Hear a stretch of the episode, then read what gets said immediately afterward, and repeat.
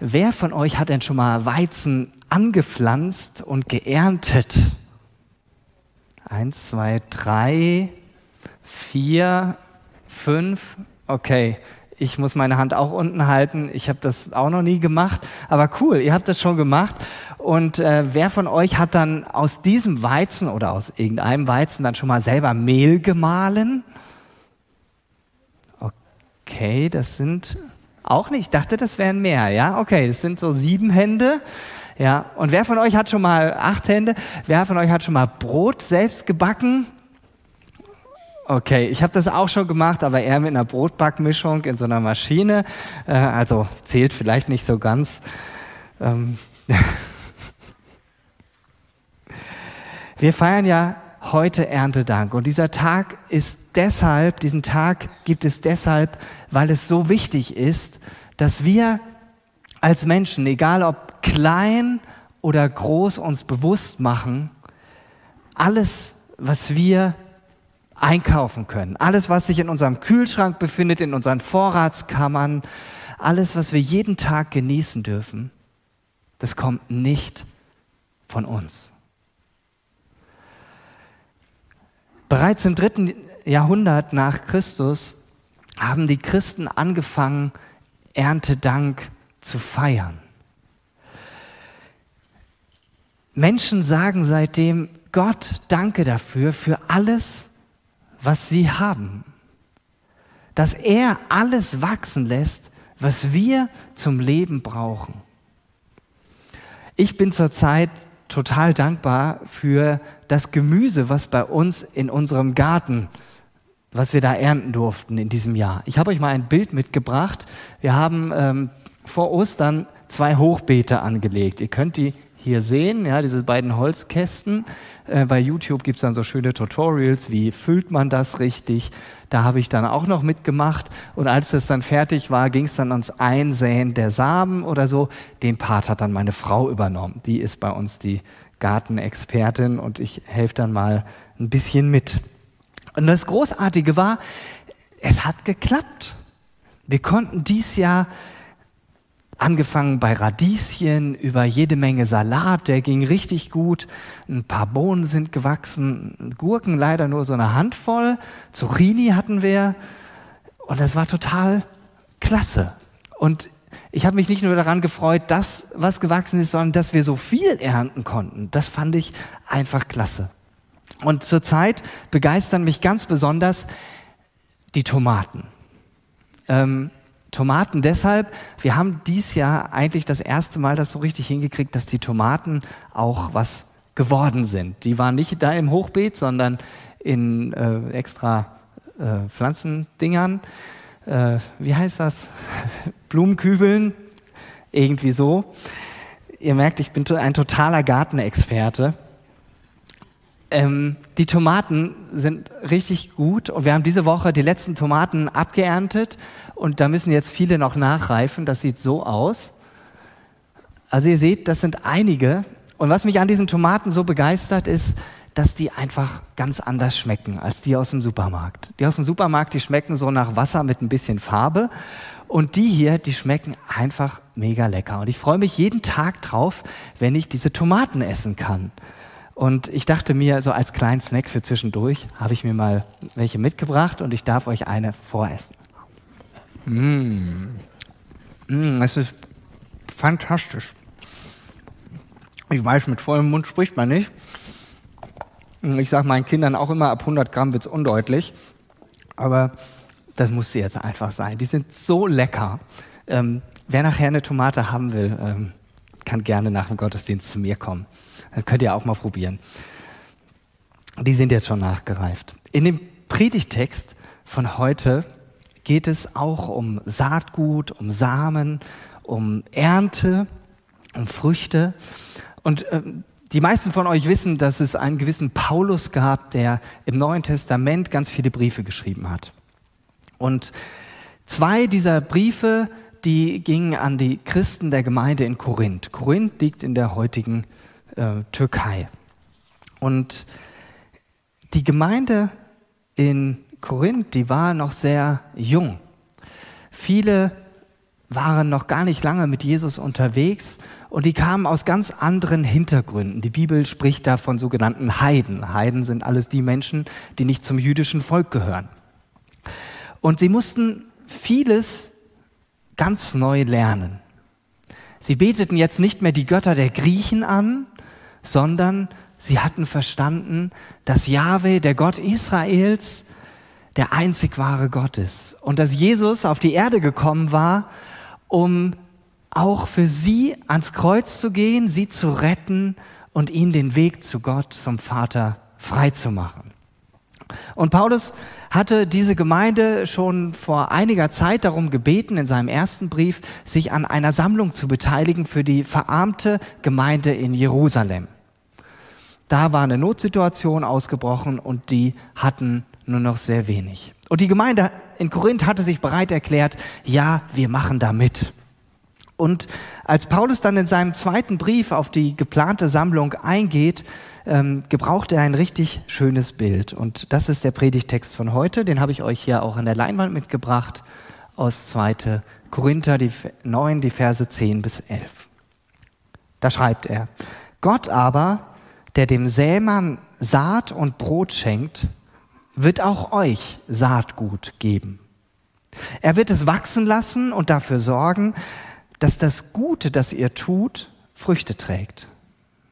Ihr werdet alles so reichlich haben, dass ihr unbesorgt weitergeben könnt. Wenn wir dann eure Gabe überbringen, werden viele Menschen Gott dafür danken. Paulus verknüpft hier zwei Dinge.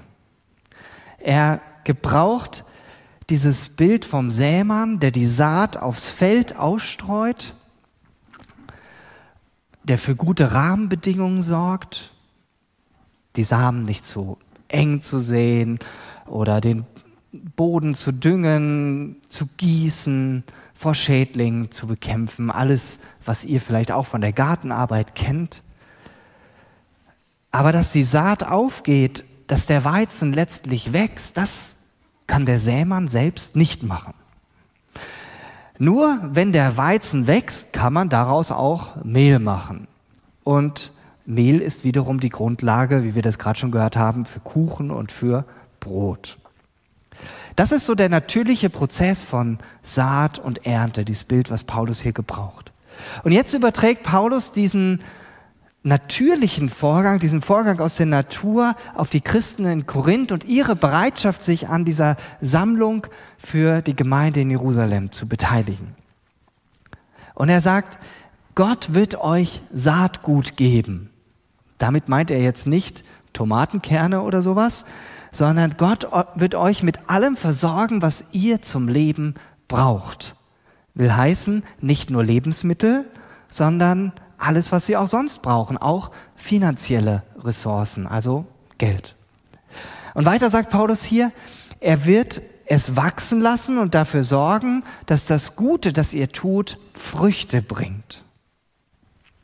Damit meint er, das, was Gott euch anvertraut hat, das wird mehr werden, wenn ihr verantwortungsvoll damit umgeht. Und dann setzt er als drittes noch etwas obendrauf. Er sagt, ihr werdet alles so reichlich haben, dass ihr unbesorgt weitergeben könnt. Was meint er damit? Er meint, das, was sie an Überfluss haben, das dient dazu, dass sie es wiederum an andere weiterschenken können.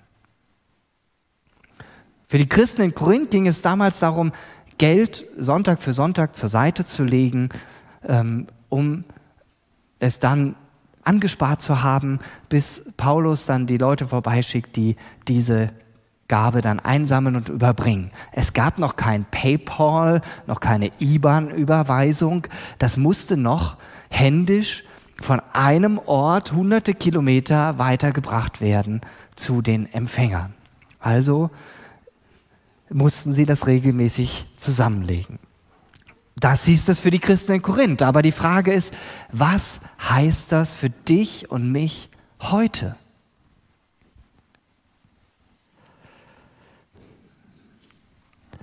Paulus zeigt dir und mir hier eine ganz andere Sicht auf das, was wir täglich zur Verfügung haben.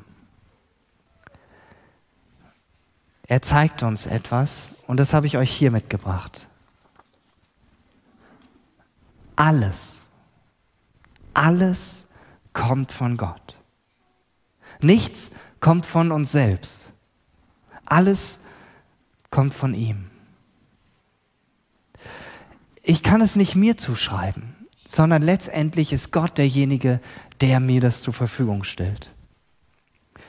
Und ich finde diesen Punkt, den finde ich total stark. Und wenn ich euch das so sage, dann, dann berührt mich das auch in meinem Inneren, weil das auch zu einer Lebenshaltung bei mir geworden ist. Einfach das so zu sehen, alles, was ich habe im Leben, das habe ich nicht aus mir selbst, weil ich so gut bin, sondern weil Gott so gut ist. Und dann wird auch der Zusammenhang deutlich zwischen der Ernte, Ernte meine ich jetzt, ist alles, was wir haben, und dem Dank, dass wir zu Gott schauen und sagen, danke, dass du mir das alles gibst. Paulus verknüpft hier diese Tatsache, dass wir so reich beschenkt sind damit, dass wir wiederum großzügig an andere weitergeben können. Und da hatte ich vor einiger Zeit ein richtig cooles Erlebnis, was ich mit euch teilen will.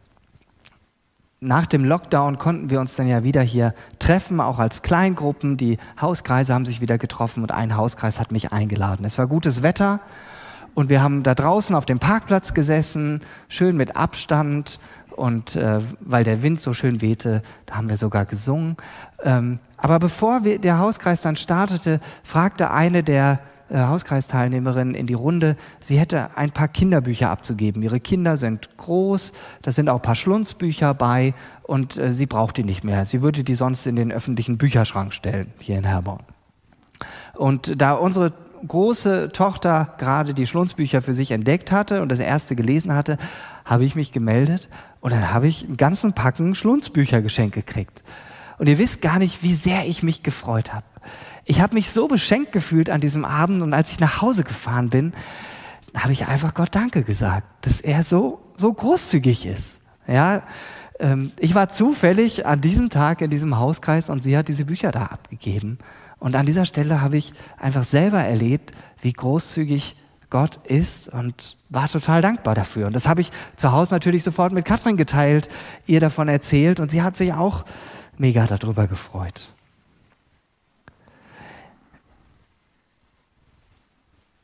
Jetzt will ich dich fragen. Und die Fragen findest du auch hier an der Wand. Wann hast du erlebt in der letzten Zeit, dass jemand dir gegenüber großzügig war? Wann hast du dich das letzte Mal geschenkt, beschenkt gefühlt?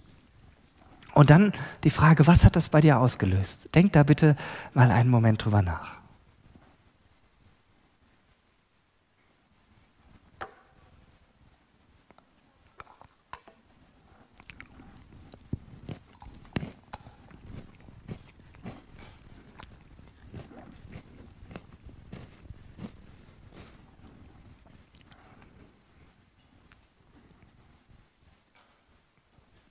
Ich hoffe, dir ist was eingefallen.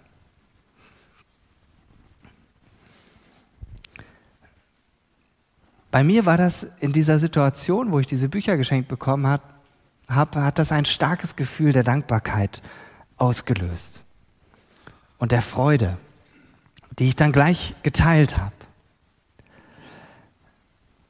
Die Frage ist jetzt aber, wie wird aus der erlebten Dankbarkeit Großzügigkeit? Und wie wird aus dem Gefühl, ja, aus diesem Gefühl so beschenkt wor worden zu sein, dass ich dann großzügig anderen gegenüber bin? Das funktioniert nur, indem du verstehst, dass all die guten Dinge in deinem Leben nicht für dich selbst sind, sondern dass du sie auch mit anderen teilen darfst. Ich will das ganz praktisch euch zeigen. Ihr Kinder seid heute die ganze Zeit hier im Gottesdienst und vielleicht ich weiß nicht, wie es euch jetzt gerade geht. Ich finde es aber richtig cool, dass ihr dabei seid. Und ich möchte das jetzt einfach wertschätzen, dass ihr da seid. Und ich brauche zwei Kinder, die jetzt zu mir kommen. Ähm, ihr müsst keine Frage, doch eine Frage müsst ihr beantworten, aber äh, ich möchte gerne was an euch weitergeben. Wer kommt zu mir? Jetzt jemand, der noch nicht hier vorne war. Vielleicht einer von oben und einer von unten. Das wäre strategisch ganz sinnvoll. Jacob, hast du Lust? Cool.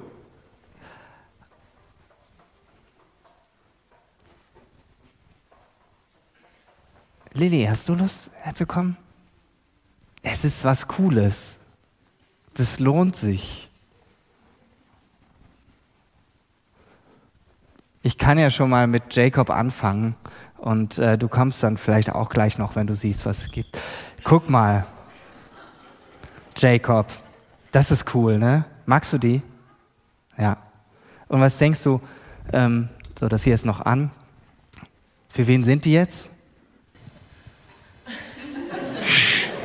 Sag mal, was du denkst. Weiß ich nicht. Ja, das war jetzt die höfliche Antwort. Für wen sind die? Für mich vielleicht? Ja, auch. Ja, das ist die gute Nachricht, das ist auch für dich. Aber du darfst jetzt äh, dann oben damit rumgehen und den Kindern erstmal eins geben und wenn dann noch was übrig ist, dann schenkst du deinen Eltern was und dann sind da bestimmt noch ein paar andere Erwachsene oder so, die sich freuen, das zu kriegen.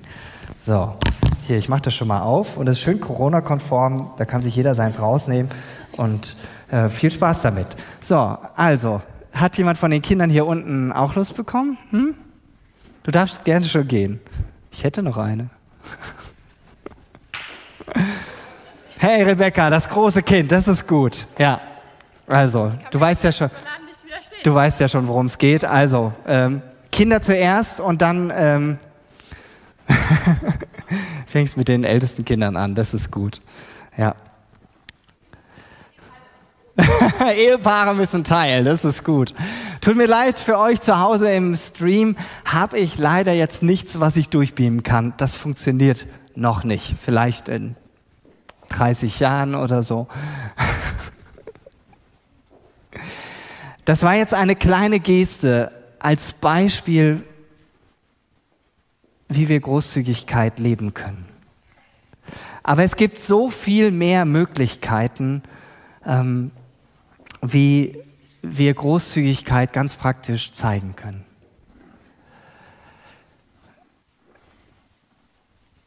Und da will ich euch einfach ein paar Ideen geben, um das konkret zu machen. Jeder von uns hat ja gleich viel Zeit zur Verfügung, 24 Stunden. Aber du kannst einen Unterschied machen in der Art und Weise, wie du deine Zeit einsetzt. Und vielleicht sagst du, okay, ich nehme mir einfach Zeit, um jemandem damit eine Freude zu machen. Ich leihe jemandem einfach mein Ohr, ja, also mit euch dran, ne? also nicht nur das Ohr weitergeben. Ihr nehmt euch Zeit, jemandem zuzuhören, einfach da zu sein, zu vermitteln, ich habe Zeit für dich zu signalisieren, ich bin an dir interessiert. Oder du kannst überlegen, wie kannst du jemandem in deinem Umfeld eine Freude machen? Vielleicht bist du praktisch veranlagt und äh, kannst jemandem helfen, den Garten winterfest zu machen oder Laub zu rächen oder äh, da ist jemand Älteres in deiner Nachbarschaft, der einfach Unterstützung braucht. Oder du backst gerne Kuchen und bringst deinem Nachbarn, deiner Nachbarin ein Stück Kuchen vorbei und sagst, hier, ich will dir einfach mal eine Freude machen. Oder jetzt geht es an die Zeit, Reifen wechseln. Ja, da kann man ganz praktisch helfen. Oder es gibt so viele andere Ideen, wie man praktisch mit seinen Fähigkeiten, die Gott dir gegeben hat, wie du jemand anderem einfach großzügig dienen kannst. Und eine Sache, die du heute Morgen ganz konkret tun kannst, ist, du kannst dich ähm, ganz bewusst dafür entscheiden, finanziell die Arbeit des Bundes Freie Evangelischer Gemeinden zu unterstützen. Heute an diesem Sonntag haben wir den ähm, Spendentag 3 vom Bund Freier Evangelischer Gemeinden. Dazu gibt es auch gleich noch mal ein paar mehr Infos, damit ihr wisst, wofür dass Geld bestimmt ist, aber es geht generell darum, dass die Arbeit, die hier vom Bund Freier Evangelischer Gemeinden gemacht wird, auf übergemeindlicher Ebene, die uns auch zugute kommt, dass wir das mit unterstützen, weil das eben auch zu 100 Prozent von Spenden lebt. Und das ist eine Möglichkeit, wie du dich ganz praktisch beteiligen kannst, dass Gottes Reich hier in Deutschland und darüber hinaus gebaut wird. Und damit du das konkret machen kannst, ähm, haben wir jetzt einfach eine Minute Zeit der Stille und geh ins Gespräch mit Jesus und frag ihn, was ist dran für dich? Wie kannst du das konkret umsetzen in der nächsten Woche, vielleicht sogar schon?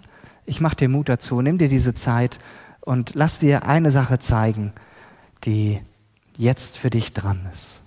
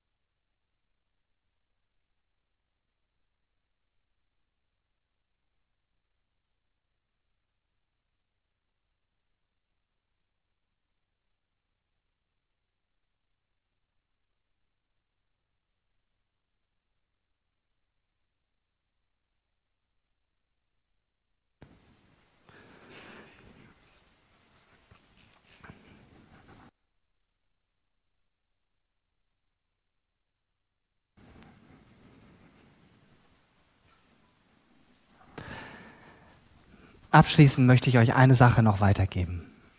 Gott beschenkt uns so reichlich, dass wir von dem weitergeben können, was er uns gegeben hat.